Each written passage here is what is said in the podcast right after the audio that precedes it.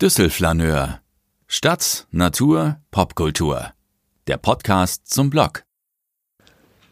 Düsseldorf als Straßenpate zwischen Köln, Las Vegas und Töging am Inn. Weil mein bester Freund P eine Datenkrake ist, tentakelt diese Geschichte um 73 deutsche Straßen, die allesamt Düsseldorfer Straße heißen. Sie beginnt, das kann man sich nicht ausdenken, am Kölner Weg in Düsseldorf. Dieser Kölner Weg, von dem die meisten Düsseldorfer noch nie gehört haben, befindet sich im Süden der Stadt. Er ist Teil einer wunderschönen und nicht zu langen Joggingstrecke durch den Himmelgeister Rheinbogen, ein Naturschutzgebiet gesäumt von Ackerflächen, Pappelreihen und Kopfweidenwiesen. Seit vier Wochen laufen mein bester Freund P. und ich hier eine fünf Kilometer Strecke. Dienstagmorgens vor der Arbeit. Denn so haben wir keine Entschuldigung, den Termin ausfallen zu lassen. Start- und Endpunkt der Parkplatz an der Jücht. Als wir bei der Premiere unserer wöchentlichen Laufrunde den für Autos gesperrten Teil des Kölner Wegs entlang und an den beiden jahrhundertealten Libanon-Zedern vorbeilaufen, stellt mein bester Freund P. die Frage, ohne die dieser Text nie entstanden wäre. Warum heißt der Kölner Weg eigentlich Kölner Weg? Und ich antworte, vermutlich, weil er nach Köln führt, zumindest der Richtung nach. Und P sagt, Gerechterweise müsste es in Köln als Gegenstück einen Düsseldorfer Weg geben. Und als wir nach einer guten halben Stunde wieder am Parkplatz ankommen, greift er sofort zum Smartphone und findet nach ein paar Sekunden das passende Verzeichnis. Straßenindeutschland.de dass ich meinem besten Freund P eben Datenkrake genannt habe, ist übertrieben, ja sogar ein bisschen gemein. Treffender wäre P ist ein Mensch, der gerne Daten sammelt, um daraus Statistiken zu erstellen. Natürlich haben die Kölner keinen Düsseldorfer Weg, konstatiert P. Aber immerhin haben sie eine Düsseldorfer Straße, die von Köln-Mühlheim Richtung Leverkusen, also im Endeffekt Richtung Düsseldorf führt. Wie gnädig, sage ich. Und dann schlage ich etwas vor, das meinem statistikaffinen Freund P vermutlich ohnehin durch den Kopf schwirrt. Du könntest ja mal rausfinden, welche Städte in Deutschland sonst noch eine Düsseldorfer Straße haben. P schaut auf die Uhr, grinst sein ironisches P-Grinsen, sagt, gute Idee wird gemacht, ich muss los und schwingt sich aufs Rennrad. Einen Dienstagmorgen später präsentiert mein stets mit dem Rennrad an- und abreisender Freund während unserer Laufrunde erste Namenspaten, Ergebnisse. In Ratingen und in Chemnitz gäbe es einen Düsseldorfer Platz und in Holzwickede bei Dortmund einen Düsseldorfer Weg, den einzigen Düsseldorfer Weg Deutschlands übrigens. Auch hier einmal vertreten seien die Düsseldorfer Landstraße, nämlich in Duisburg, und der Düsseldorfer Ring im 4000 Einwohnerstädtchen Amorbach im bayerischen Odenwald. Ich bin überrascht. Ein Düsseldorfer Ring in der bayerischen Provinz? Unterfränkische Provinz korrigiert P. Warum das so ist, musst du bis nächste Woche selbst rausfinden. Du bist hier schließlich der Journalist, nicht ich. Mein in der Werbebranche arbeitender Freund P legt nach. Es gebe insgesamt 73 Mal eine Düsseldorfer Straße in Deutschland, inklusive der Düsseldorfer Straße in Düsseldorf-Oberkassel.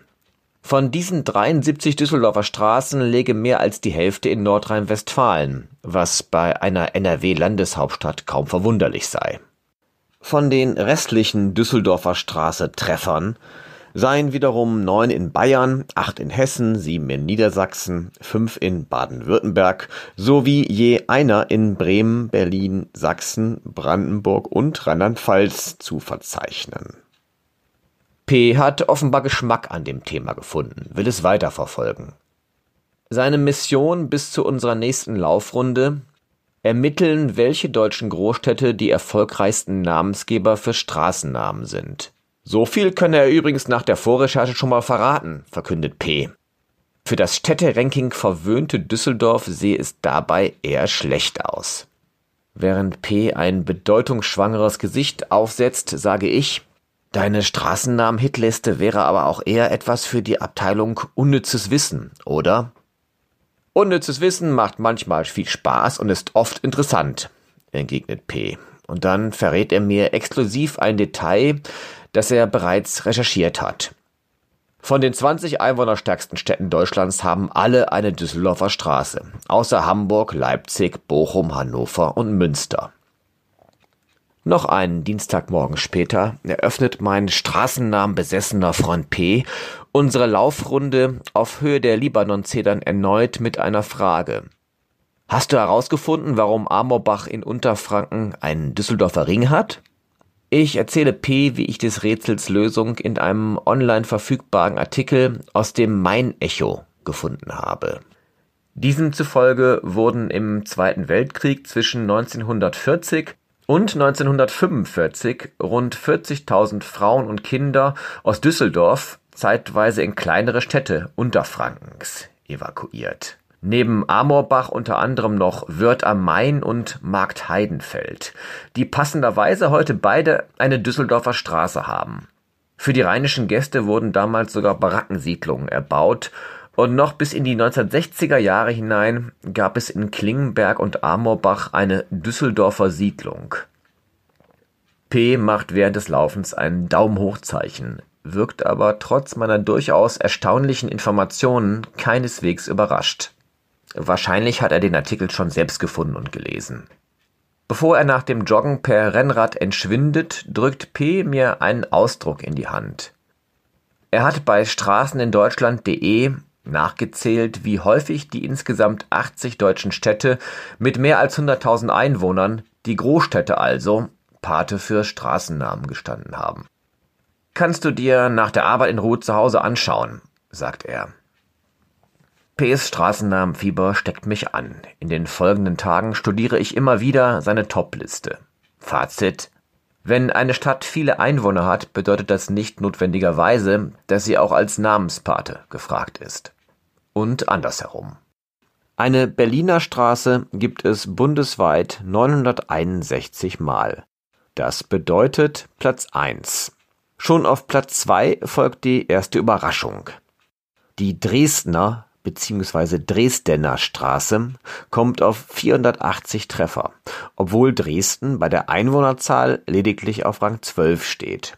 Überhaupt ist Ostdeutschland in den Top 10 erstaunlich stark vertreten. Außerdem mit der Leipziger Straße 465 Treffer, Platz 3, der Erfurter Straße 231 Treffer, Platz 6, der Magdeburger Straße 215 Treffer, Platz 7 und der Rostocker Straße 185 Treffer, Platz 8. Wahrscheinlich ist das so, weil nach der Wiedervereinigung viele ostdeutsche Straßen neu benannt wurden. Während die viertgrößte Stadt Köln mit 166 Kölner Straßen auf Platz 10 landet, liegt Düsseldorf, die siebtgrößte deutsche Stadt, mit 73 Düsseldorfer Straßen abgeschlagen auf Platz 35. Man könnte jetzt fragen, ist die Landeshauptstadt Düsseldorf bei Straßennamengebern weniger beliebt als Köln? Und warum schneiden andere große NRW-Städte wie Dortmund und Essen noch schlechter ab?